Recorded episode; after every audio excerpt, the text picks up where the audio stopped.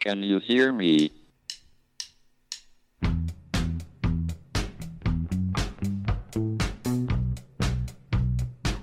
Houston, we have a problem. It's one small step for man, Now I am become death, one giant leap for mankind. the destroyer of worlds.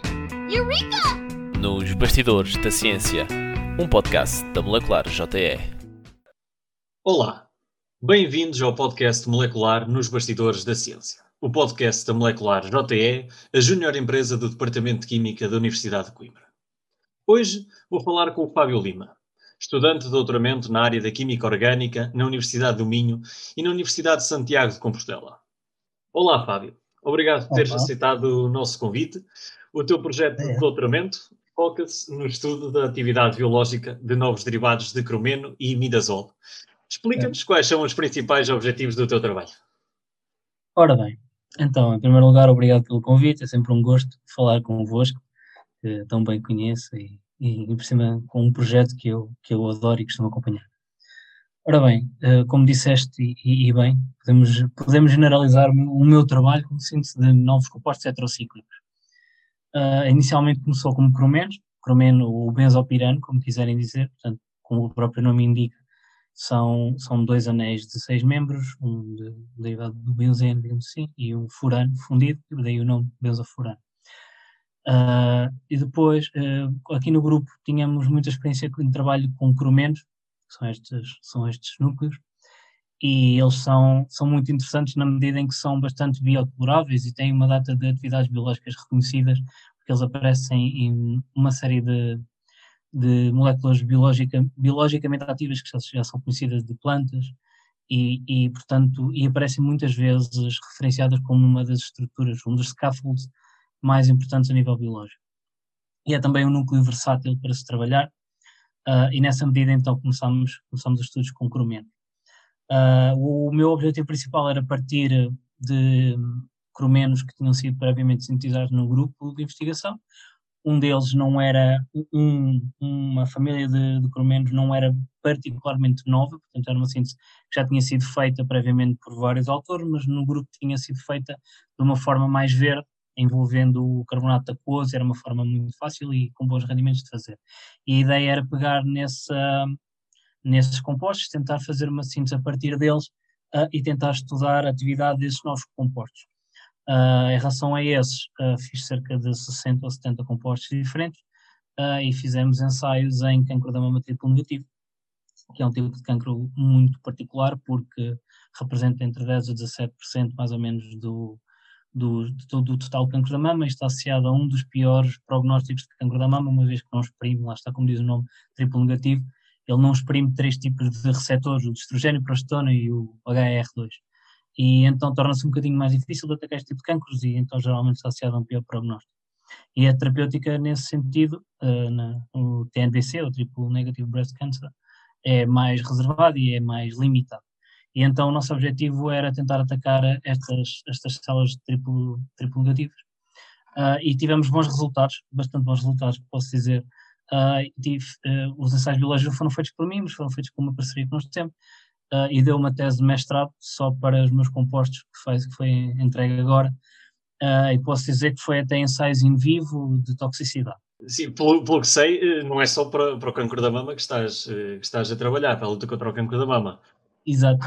Ah, portanto, os compostos que eu sintetizei foram testados no campo da mama, mas, mas não só. Ah, em Santiago de Compostela, no grupo onde estive inserido, eles trabalham muito com, com patologias, ah, digamos, eles tentam, tentam criar novos antibióticos, nomeadamente antituberculóticos e não só. Ah, e, portanto, surgiu a oportunidade também de testar os meus novos compostos ah, como para a tuberculose. Ah, e mais recentemente, aqui na, na Universidade do Minho também, foi-nos solicitado que hum, enviássemos alguns compostos para testar em malária e essa é a melhor novidade que nós temos, embora eu, eu ainda não saiba muito sobre isso porque ainda não nos mandaram toda a informação, mas pelos vistos tivemos resultados muito bons com uma família de compostos. Portanto, eu parti desse, desse, desses primeiros cromenos que estava a dizer, que foram feitos ah, com água de carbonato e que já estão publicados, ah, portanto, a síntese do, regiões de partida, mas também com uns outros novos que foram publicados pelo meu grupo em 2018 ah, e que são dentro dos experimentos tinham uma particularidade, tinham um carbonil dentro da molécula e que permitia fazer outro tipo de giga-jogas, digamos assim. E a partir deles foi muito interessante trabalhar com eles porque eles de facto permitiram-me, foram muito mais versáteis do que eu estava à espera e portanto consegui fazer inclusive novos tipos de compostos, novas famílias de compostos a partir deles e era completamente inesperado. Uh, e nesse sentido o meu trabalho começou a focar-se mais em tentar descobrir o mecanismo de reação uh, para chegar a esses compostos, neste caso são dois, duas grandes famílias de compostos que, que surgiram desde esses compostos particulares, foram cromenopiridinas por um lado e foram piridopirimidinas por outro. Isto ainda está para ser publicado e, portanto, também não, não vou entrar em grandes pormenores, mas de facto uh, foram, foi bastante interessante, em particular as piridopirimidinas, porque não, não existiam com esses substituintes. Os cromenopiridinas também não, mas as piridopirimidinas vão ter um interesse particular, como estava a dizer, em princípio na malá. E onde é que entra o imidazol, exatamente? Os imidazols entram uh, por um acaso. Uh, eu estava a tentar fazer uh, derivados de, de, de, anéis de sete membros, uma coisa que fosse análoga a cromenos, e deparei-me com esses imidazols por acaso. Uh, e fiquei muito interessado e propus à minha professora estudá-los mais a fundo e, portanto, acabamos por incluí-los na tese, porque eles têm, sem querer entrar também em grandes pormenores, eles têm uma particularidade. É um hidroxilo dentro da molécula no precursor que origina os imidazoles, que tem que estar naquela posição em particular para que eles se originem. Se ela não estiver, ela origina nestes seis membros.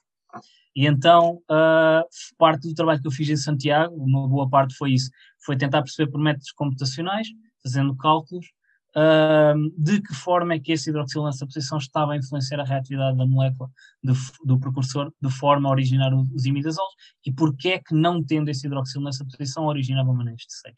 Uh, outra da parte que eu ainda não tinha falado, que fiz também em Santiago, foi tentar entender o, o alvo molecular onde atuavam os primeiros cromenos de que falei, portanto, aqueles de, cujo o precursor era gerado em água de carbonato. Uh, o interesse disso prendia-se, não que eu possa correlacionar diretamente com os ensaios biológicos, mas foi uma curiosidade que encontrei na bibliografia, porque haviam várias, existe um, um alvo molecular que está muito em voga hoje em dia, nomeadamente na última década, porque originou muitos uh, novos fármacos foram aprovados pela FDA e pela EMA uh, no tratamento de vários tipos de cancro, nomeadamente triplo negativo. São os inibidores da PARP, ou seja, a poli, ADP, ribose, polimerase. Uh, e eu apercebi-me que os inibidores da PARP tinham uma particularidade, um grupo amida intramolecular, uh, e não só, que os meus compostos também tinham. E então, uma das propostas que eu, que eu, eu solicitei à professora Concepción de Santiago e à professora Fernanda também daqui, foi que fosse estudar uh, por métodos de docking molecular e posteriormente de dinâmica molecular, tentar perceber se efetivamente haveria a possibilidade de estes compostos tricíclicos, portanto estes cromenos tricíclicos, pudessem ser um ponto de partida para novos inibidores da PARP. E de facto parece que, pelo menos pelos ensaios de dinâmica molecular que fiz, que eles são muito estáveis no local ativo e, e, como eles são bastante versáteis, dá para modificar vários pontos da molécula e se calhar dá para tunear, para desenhar novos inibidores da PARP com, com bastante, com bastante eficácia e, e, bastante, e de forma muito simples até. Mas isso há de ser um capítulo um, um, para uh, novos episódios, porque para já fiquei, fiquei nesta parte de perceber que havia esta possibilidade de ser explorado. Muito bem. Portanto, tu continuas, tu, tu, neste momento estás na área da, da química orgânica, mas continuas sempre com uma perspectiva uh, medicinal. E olhando para o teu percurso académico, tu, tu estreaste o curso de Química Medicinal na Universidade de Coimbra em 2010, depois realizaste também aqui em Coimbra o, o mestrado em Química Medicinal e depois sim foste para o programa doutoral em Química Orgânica e Biológica na, na Universidade do Minho e também na Universidade de Santiago de Compostela. O que é que te levou a ir por estas áreas, a, a tomar estas opções? Uh, química medicinal sempre foi, digamos, não, não vou dizer química medicinal diretamente, mas a área uh, mais bio da química sempre foi uma coisa que me atraiu bastante, nomeadamente uh, terapêutica, digamos assim, ou seja, tentar encontrar novas formas terapêuticas, sempre foi algo que me, me fascinou desde que eu entrei no curso em Química Medicinal e daí por isso mesmo ter continuado no mestrado em Química Medicinal também.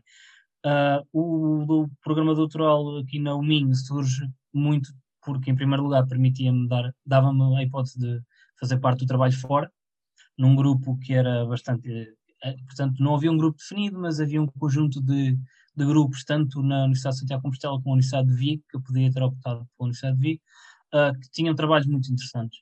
E então eu achei que era uma excelente oportunidade para, para também sair da, da zona de conforto e explorar outro tipo de, de trabalho, outras formas de, de ver a ciência e de fazer as coisas. E, e também porque, enfim, porque havia aqui uma, uma escola muito forte em Química Orgânica também na Universidade de Minho, no que toca também em particular a novas formas terapêuticas para cancro e não só. E então acabei por, eh, por ingressar neste desafio de vir, de vir para Braga. E não estou, e sido muito satisfeito com isso. Ainda bem. E paralelamente ao teu percurso académico, tens também uma vasta experiência em, em vários desportos, desde as artes marciais ao futebol, o parkour, a canoagem. Uh, o que é que realças destas experiências e, e, de que forma é que sentes que foram importantes para o teu percurso? Bem, em primeiro lugar, realço as artes marciais que foi hum, quase toda a minha vida, desde miúdo no karaté até vários, várias artes marciais que fui fazendo ao longo do tempo.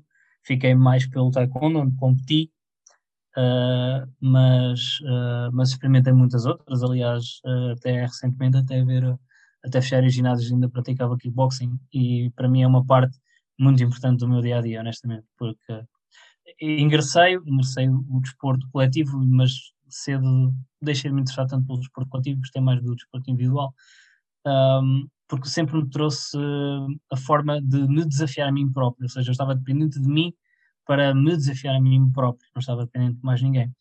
E para além disso, trazia-me uma calma e trazia-me uma paz de espírito e uma forma de encarar-me confiança que eu até então, se calhar, não tinha. E então uh, acabei por me fixar muito nas artes marciais, mas como disseste e bem, fiz canoagem no desporto escolar e tinha muito hábito também do, do parkour e fiz muito tempo. Uh, e no futebol foi mais novo e depois também pelos 15 a 16 anos também fiz futebol.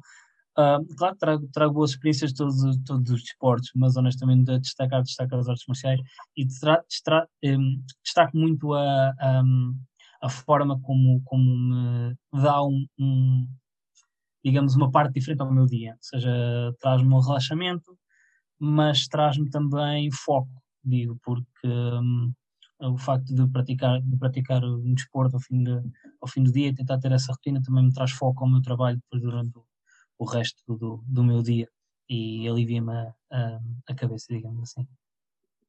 Muito bem. E, e por fim, eh, pergunto-se pela, pela, tua passagem pelo, pelo associativismo, eh, principalmente em Coimbra, mas também eh, no Minho, tiveste alguma experiência com, com, com o associativismo. Que momentos e que recordações é que guardas dessa, dessas alturas? Guardo recordações fantásticas, desde já. Uh, em Coimbra estive envolvido no núcleo, no núcleo de Ciência Química, e, essencialmente, uh, e, e, tentava fazer por, por estar em atividades que envolvessem contacto com outro tipo de pessoas, como ir a instituições e, e, e tudo mais, uh, embora também tenha envolvido também mais com a parte cultural, digamos assim. Sempre foi aquilo que me, que me puxou mais, também confesso. Mas um, trouxe-me muita organização e muita disciplina mental uh, e capacidade de trabalhar em grupo. Um, e trouxe-me também um, novas, novas perspectivas de, de, trabalho, mesmo para que eu transporte mesmo para, para o laboratório, uh, porque me obriga a ver outro tipo de perspectivas e, e obriga-me a lidar com coisas que se calhar de outra forma não teria contacto, se calhar algumas coisas mais burocráticas, outras menos burocráticas, mas uh, de uma forma geral acaba por me dar outro tipo de, de experiências e outro tipo de contacto que eu recomendo vivamente. Uh, aqui no Minho, a minha experiência acaba por ser um bocadinho mais breve. O que aconteceu foi que eu cheguei cá e não. Tinha havido um núcleo de estudantes da Química da Universidade do Minho há alguns anos passados e, e, estava desativado. E o que eu tentei fazer foi reunir um grupo de malta e tentar ativar essa, esse núcleo novamente. Uh, mas a minha missão aqui era mais de tentar criar aqui o bichinho do associativismo e largá-lo. Uh, e penso que consegui contribuir de certa forma para aquilo que existe hoje, porque o núcleo, por visto, está, está, assim, está, está-se a cimentar, já, já, está, já, está a ser, já está a ser uh, criado novamente, penso que ainda ligado à, à UEM, mas, uh, mas está, está a ser cimentado de uma forma sólida e tem um bom núcleo para, de, de pessoas para, e motivadas para, para, fazerem coisas muito interessantes, que já começaram a fazer. Uh, ainda agora na quarentena fizeram um quiz online que eu gostei bastante. É pena que a quarentena tenha vindo mesmo na altura em que eles iam começar a fazer atividades presenciais com mais força, mas, mas uh, há de acontecer, isso naturalmente. E, e, recomendo vivamente e só, trago, só tenho boas memórias, tanto no tempo de Coimbra como no tempo daqui. Obrigado pela partilha, Fábio. Antes de terminar, eh, quero sugerir o livro Como Surgiu o Universo, As Origens das Leis Naturais. Um livro de Peter Atkins, professor de Química da Universidade de Oxford e autor de vários manuais de Química líderes de mercado. Neste livro, Peter Atkins esboça o modo como as leis da natureza surgem do muito pouco, ou como ele sugere, eh, do nada. Mais uma vez, obrigado, Fábio, por teres aceitado o nosso convite. Votos de sucesso para o teu trabalho. E o podcast molecular regressa daqui a 15 dias. Boas experiências. Can you hear me?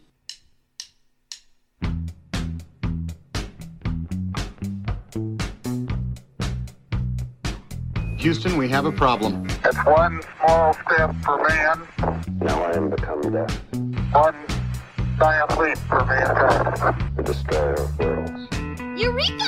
Nos Bastidores da Ciência, um podcast da Molecular JE.